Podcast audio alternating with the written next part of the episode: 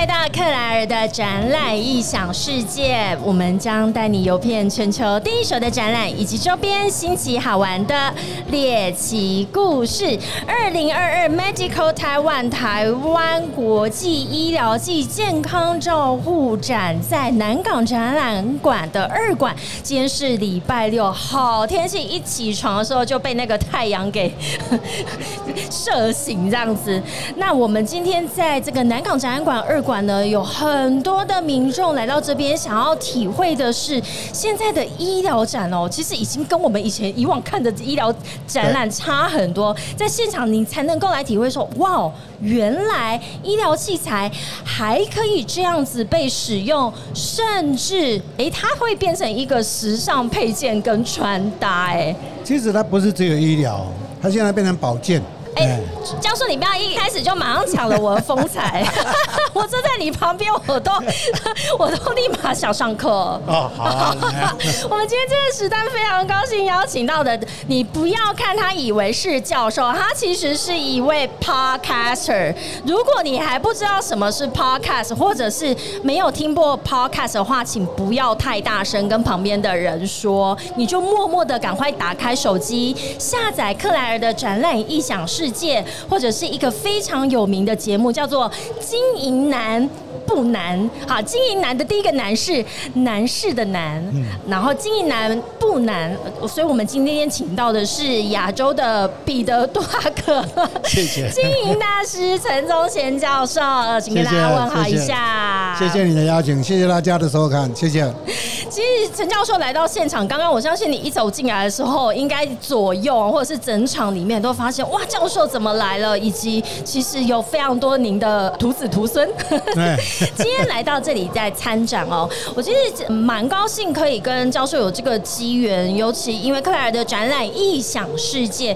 教授，你刚刚有没有听到我的开场？我们的核心节目的宗旨叫做带你游遍全球第一手的展览，有以及周边新奇好。玩的猎奇故事，您听到我这个节目核心跟这个 slogan 的时候，你第一个感觉是什么？第一个感觉是他不是只有一个专业。他还会带你环游世界。光听到环游世界就觉得，哎，我就算不看展览，我跟着听听看这个展览在哪里。对对。而且，其实到每一个展览之前，如果他是在国外的话，其实你就像是在 plan 一个旅程一样。OK。但是展览它其实本身里面又会发生很多意想不到的猎奇故事。我相信教授对这个一定非常有感。这将近五十年的时间，我走遍全世界。我走过世界一百一十六个国家，五百七十五个城市。我常常讲要破我的记录，那很多人很好奇，其实都是因为去参展跟看展。因为我做国际行销，所以当然就会走遍全世界。哎，我我这样突然不敢再聊下去了，还敢说我自己是展览一小世界？那我就先走了啊！还是教授，不然你来考我好了。不敢不敢不敢不敢。其实克莱尔呢，进入展览业，我也是有一点误打误撞的。我跟教授自我介绍一下，我那时候其实也是到德国去交换学生。哦，那我在交换学生之前，其实我在台湾没有看过任何的 B to B 的展览。我想这是很合理可以。想象的，因为学生还没有进入业界，你你要看了不起，就是去看一些 to C 的展览、消费型的展览而已。但是这种 B to B 的展览对我来讲是非常陌生的。那我那时候去德国的时候，就哎跑去交换学生，想说当个翻译赚赚外快。嗯，哎那还蛮好赚的，一天大概我们那时候是一百三十欧。有啊，我在德国的展通通都会找这种人。找德国人，找台湾人，是现场的翻译很重要啊。对，就是这些攻读生。然后我就发现了，展场真的太有趣了。对，我回到台湾之后，就二话不说就直接休学。您您猜猜看，我原本是念跟什么相关？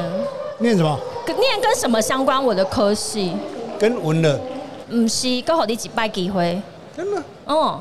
第一个应该是念文，第二个是应该跟念广播电视有关。好，我原本的专业其实跟医疗展有关，我是医学院的。你医学院，真的。对，所以在跟这个厂商来宾在聊一些跟医学相关的时候，我其实是觉得非常的亲切。哪里毕业的？啊，我是我是成大的学生，真的，我是南部个真卡郎，不像。对，但我就非常的幸运，我到德国之后，第一次我的这个机缘就踏进去展览，而且那时候我觉得这个展教授应该也知道，是在慕尼黑的电子展 Electronica，对，两年一次的大展，那那个电因为是电子相关，所以台湾所有的电子零组件厂商全部都出动来到那个展览里面，来那个教授讲讲看，我觉得德国你应该也去过很多地方，太多地方了，嗯，太多地方。德国的每一个城市，我觉得它有趣的地方就是，它每一个城市都可以找出它自己的核心展览，然后把它办到全球最大。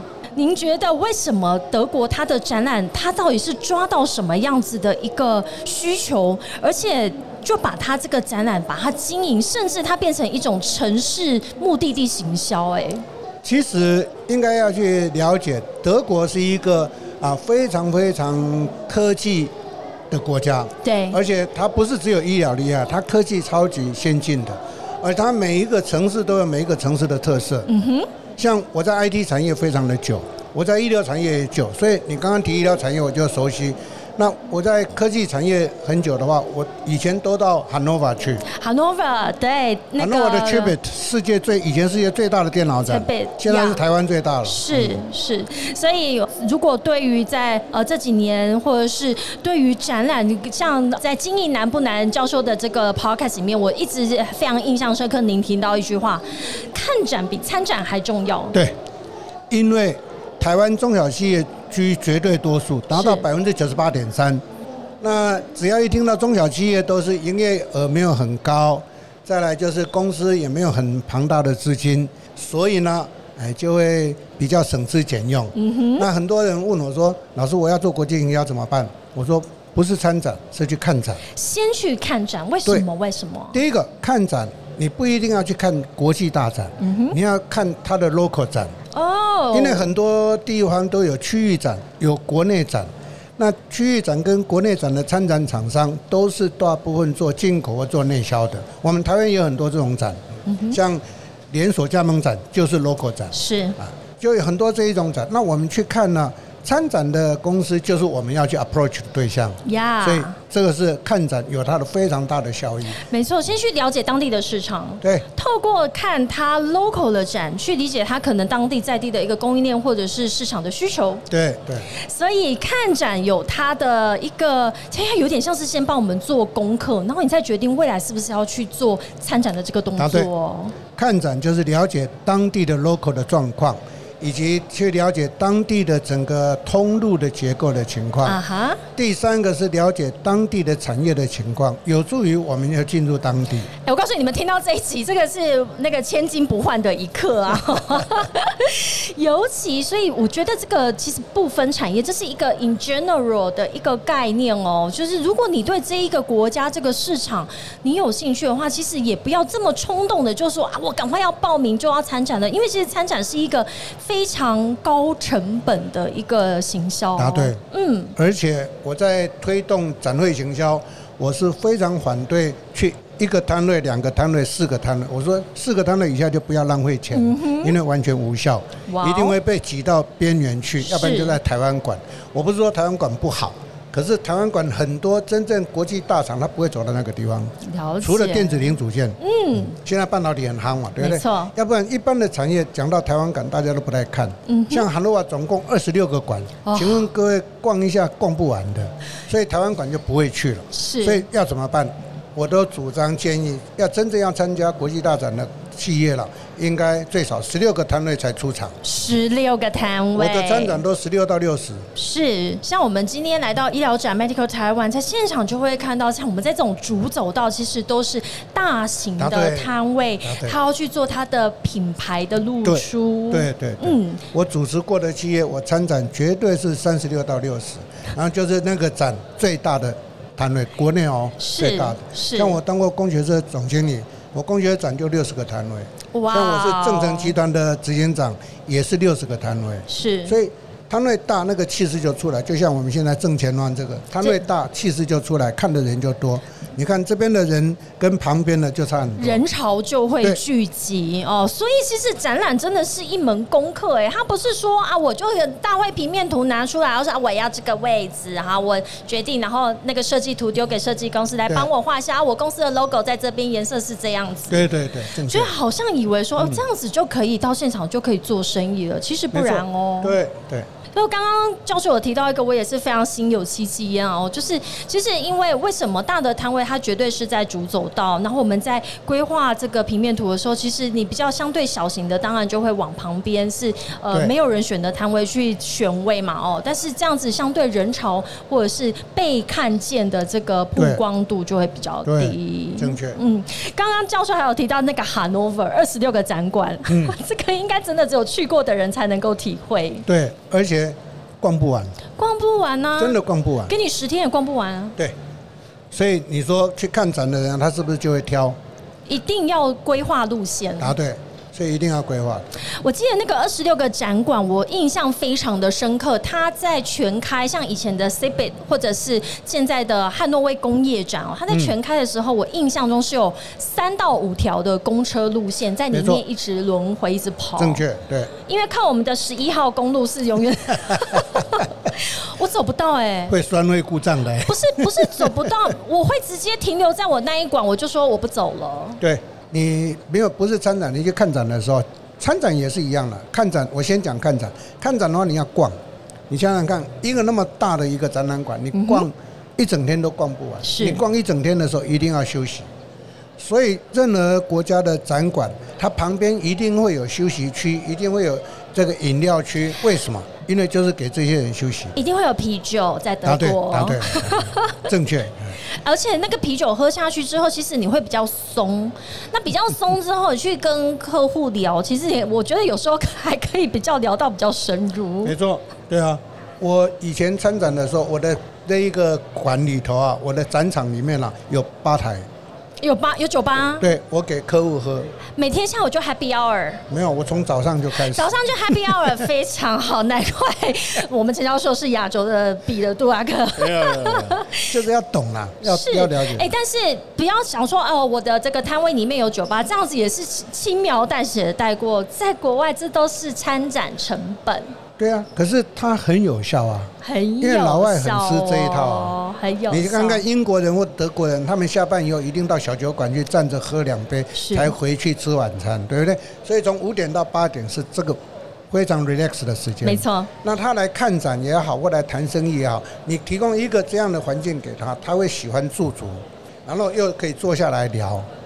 最好的切单就是他忙忙的时候切单最棒。你说妈妈的时候，最切单最棒。我完全同意，而且我觉得，其实做生意或者是那个破冰，对那个 ice breaking 的时候，其实我自己个人觉得都是从 small talk 开始，不是非常的那种制式的说，哎，我递着一张名片啊，我我自我介绍说我在做什么啊，我今天从哪里来，我想要跟你认识一下。嗯，我觉得那个 small talk，然后放下心房，两个人一起喝一杯，哎，我们开始好像拉近距离了。我觉得这才是生意真正的开始。对，我又在教授面前。在观光面前耍大刀了，没有没有，你也是走遍全世界展场的人。那个教授，你有没有去过的哪一个展览、那个国家或城市，让你最印象深刻，或者是很难到达的地方？很难到达的地方，我印象最深刻的是到罗马尼亚。哇哇哦！所以我对东中东欧非常熟，就是因为走遍了一百一十六个国家，大概非洲比较少了。是。那其他的大概都走遍了。嗯。罗马尼亚大家都认为它很落后或者经济情况不是高，其实错了，有点难想象。对，它虽然是以农业为为主的，但是它在某些的这个机械产业上面是非常先进的。是，你看看昨天机械啊，我完全昨天到乌克兰去的，就是德国、法国、意大利，还有谁？罗马尼亚啊哈。那为什么他会去？一定有他道理，因为他靠近黑海。靠近黑海运输，所以哦，是因为乌克兰的东西要从那边出来。乌克兰的港口现在被俄罗斯封住了嘛，所以他要这样子转。天呐，教授，你的课我要去上你的课程，这好。其实这我觉得这也是全球无论是贸易或者是企业经营非常有趣的地方，而且没有人这样子跟你提点的话，其实你不会知道那个美感在这边呢。所以我说做国际行销第一件事情一定要先看全世界的地图，先把地图摊开。对，然后摊开，然后选几个国际的大展。假设我们要去参展。呃，我常常建议台湾的企业不要乱参展，那浪费钱。是，你应该集中资金在几个国际大展去亮相，这样人家就会知道你有那一个本钱跟条件来参加这个国际大展，代表贵公司是够国际格调的。我我觉得教授又讲到一个，来，今天啊那个笔记拿出来，手机拿出来，note 赶快记一下。我觉得第一个叫做。世界地图，因为对现场书买起来啊，呃，台湾商业策略大全，这是这个重点。重点是地图摊开之后，你就会开始去整理你的策略，然后就要选择。我觉得光是选择展览都很很不容易，那是关键，是关键。做出口的一定参加国际大展。第二个，其他的区域展或者 local 展，像是。大陆的广州春交会、秋交会，大家都认为它国际大展，错，它是区域展。怎么说？为什么它是区域展？它也在现场卖东西。它超大的，只要现场卖东西都是区域展。啊哈，国际大展是不能现场卖东西的。没错。所以我们就要去了解，我在国际上要被人家看到，一定国际大展。我想要去找客户，一定去看展。看展就看区域展，更看 local 展，嗯哼，当地的地方展。才能够找到真正的这个 importer 也好，或者是 distributor 这一些才会是有效。是，所以像呃，有可能你以为去欧洲的时候，我如果跟做跟机械相关的生意，可能没有想到原来罗马尼亚也是一个重要的一个市场，非常重要，非常重要。有另外一个国家匈牙利。匈牙利，我只去过布达佩斯观光，我不知道它的。去过布达佩斯就不容易了。是一个城市横跨一条河两边的就布达佩斯。布达跟佩斯非常美的一个国家，但是每一个国家都有它的重点产业，所以就会发展出它的重要的重点的这个展览。对，我觉得这件事情呢，我自己因为自己在在德国有住过，然后因为工作的关系也常常去出差，所以我就发现这个。德国它的每一个，无论从一线、二线，甚至到我会觉得是三线城市，都非常有特色，都非常有特色，都可以发展出它无法被取代的展览呢。对，我非常喜欢德国，是因为那边没有开车的速线。我也非常喜欢德国，因为一早就开始可以喝啤酒。对 对。我觉得我之后要先跟教授，我们来喝一杯啊！是，那我刚刚是要讲到哪里去了？我也要说，我刚刚问了教授说，他最大让教授印象深刻的展览在罗马尼亚。那我自己个人去过最印象深刻的展览呢，在南非。南非，在南非，在在哪边？呃，我一次去 Cape Town。都被你讲对了，还有怎么一次就把 把我的底牌全部掀出来？我去过两次，一次去 Cape Town，一次去约翰尼斯堡，而且我都自己一个人去，厉害！我超害怕，我其实超害怕，而且我去之前还先去行天宫拜拜。我说，如果我可以活着回来的话，我会回来，没问题的。黑人区不要去就好了。对，但是因为那时候去之前，就是先被当地的人、先在地的华人说，你自己一个千万不要一个女生来，非常非常危险。然后之后你又会接到一些很奇怪的讯息，说哦，你要订车吗？那我们的司机要不要配枪？嗯，诸如此类的资讯，你就会想说，我到底是要去哪里？但我去的那两个其实是城市，让我觉得非常印象深刻。对，但是展览的部分我也觉得很有趣，也是超乎我的想象。例如我在 Cape Town 去的是能源展、绿能展，哦，可以想象哦，因为非洲它其实要想办法，它可能资源上面是能源上面是比较不能说它匮乏哦，而是它要怎么去储能。对，储能才是关键，储能才是关键，重电不是关键。是是，台湾现在最有机会是储能，怎么有效的利用能源？对。那第二个，我去约翰尼斯堡的参加的是汽车零配件展。哦，我相信汽车零配件厂商也是教授的很大宗的徒子徒孙们。多啊，在法兰克福有一个全球最大的汽车零配件展。对，你知道为什么是在法兰克福？为什么在德国？我不知道。德国的汽车工业全世界最有名了。有宾士跟 B M W，但是是在慕尼黑。大家都讲宾士 B M W，奥迪会生气。奥迪会生气。奥迪在德国非常有名，还有 Volkswagen，四个品牌。占全世界非常大。那为什么是法兰克？因为法兰克福基本上它是一个工业城市。嗯。嗯，不像是柏林，不像是慕尼黑，这是不同的。是个商业中心。我自己有一些德国的好朋友们啊，他就跟我分享说，德国人他其实最喜欢的城市是，他是法兰克福人哦。嗯，他跟我说，德国人最喜欢的是汉堡跟慕尼黑。对，一个靠海，一个靠山，因为慕尼黑是靠阿尔卑斯山嘛。他说。法兰克福就很丑，它就是商业中心，但是它有很多全球最大型的展览。没错，所以你看一个展览，它其实它早期就是这样起家的。是。那汉堡是因为港口，早期也是国际贸易起家，所以汉堡也很有名。我每次到汉诺瓦参展都是住汉堡，很远哦。开车要开两，有点远呢。对啊，开车开两个多钟。因为你你觉得汉堡很美，你喜欢在那个海边喝个啤酒，对不对？他早上五点起来飙车到汉诺威去。好，我终于知道教授的魅力在哪里了。因为他就是可以为了这种，虽然是去洽工，是去看展览，可是他还是有浪漫的一面。我很喜欢飙车啊，飙车啊！那你难怪你喜欢德国，德国的那个高速公路没有速限，没有速限，那个都开到一百八。我在德国开最高两百五。啊，你好快，这样讲好吗？所以我很怀念德国啊，在全世界各地都不可能这样。他是没有抓到我说他好快，对不对？来，我们呃这次非常高兴，教授带了他的您的新书《台湾商业策略大全》，可不可以跟我们讲一下，在这本书里面可以获得什么样子的资讯？这本书是很多老板给我的一个建议，因为有比较资深的老板，他要传承到二代。那台湾又出现很多的新时代的创业者，是。那他们常常告诉我说，他们感受的、看到的是现在，能不能把我过去的资历、对台湾的了解啊，那把它整理出来给他们参考。嗯哼。所以我这本书从一九五零年开始写到现在，二零二零。哎呦，您看什么？那从各个面向来谈，从十四个面向来谈。十四个面向。嗯。来考你十四个面相，我看一下。那所以这个真的是集结您的长年以来，然后跟在跟各个产业，然后非常多的这个呃老板在跟他们辅导或者是交流的过程当中的一本精华。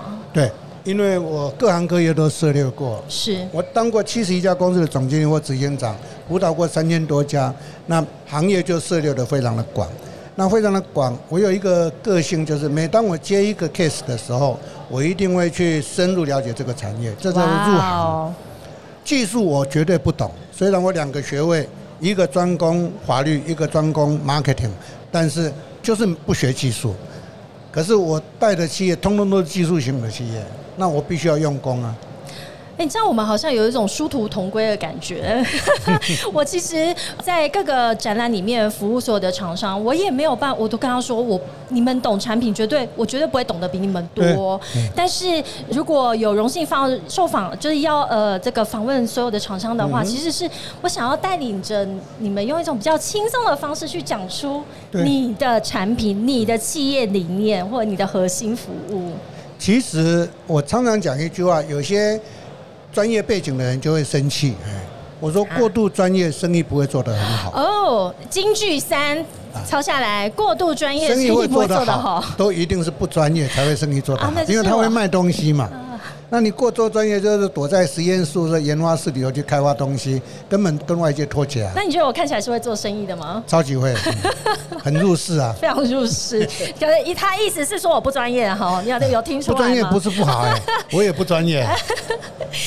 最后，我想要请教教授一个问题：我们今天在二零二二 Magical 台湾都在展览的现场了，那您？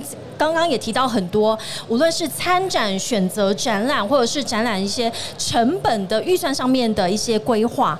那这两年因为遇到疫情的关系，其实很多展览是 shut down 的，哦，或者是取消、延期，所以我们也开始经历过一些，相信大家也都看过一些线上展览。那现在终于又赢回了这个实体的展览。嗯哼，您觉得实体展览有没有它存在的必要性，而且有没有可能被取代呢？不可能被取代。哇，太好了，我。实体展绝对有必要，线上展的话，它完全没有感觉。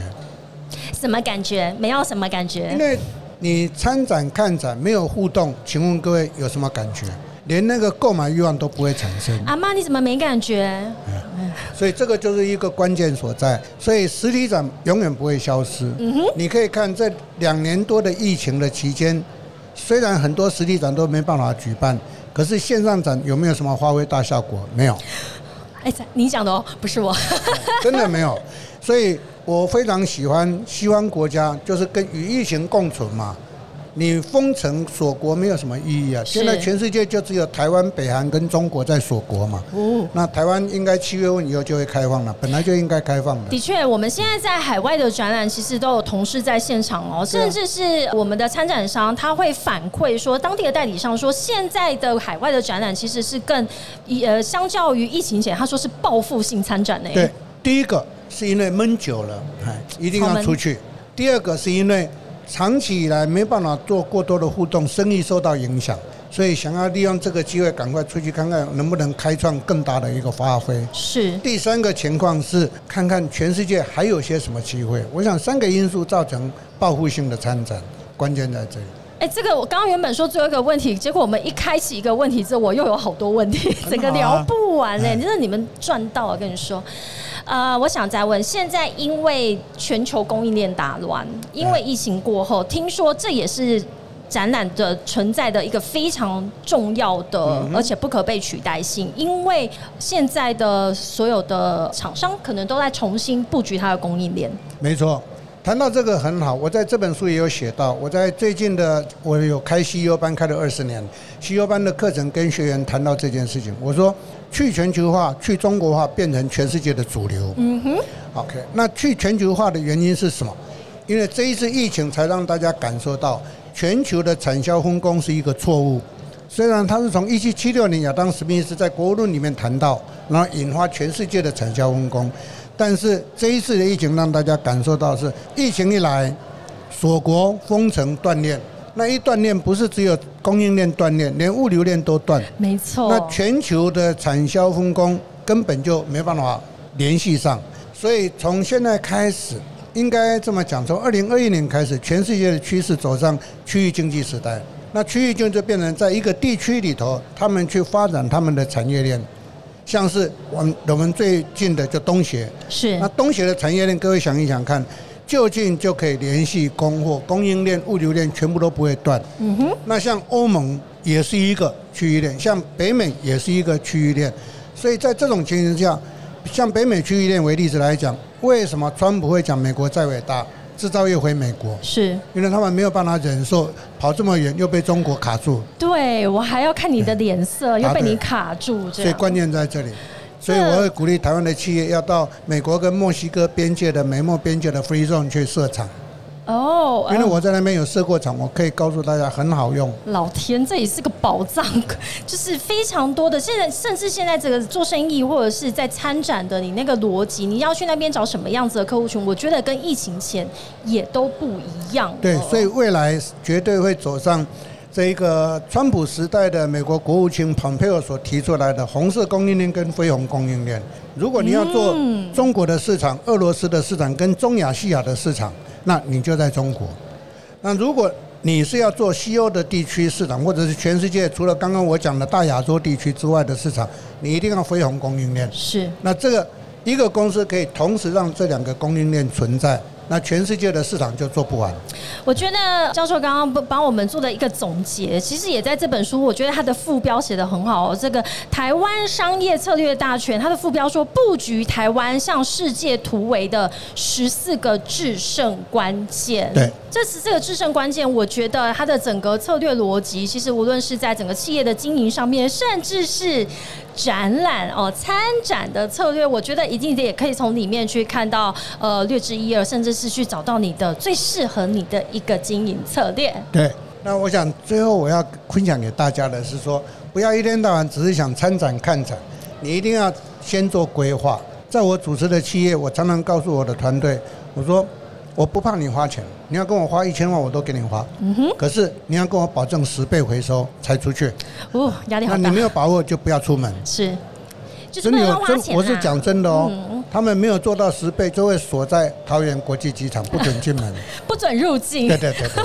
所以这个是一个决心，很重要。很奇怪啊，当你有决心的时候，你就会去做到。嗯哼。当你只是想说我会很努力的去做，你就会做不到。所以努力没有用。啊，所以努力没有用，所以就是跟着克莱尔的展览异想世界，多听一下我们的 podcast，就会知道克莱尔大概就是这样子，这种频率。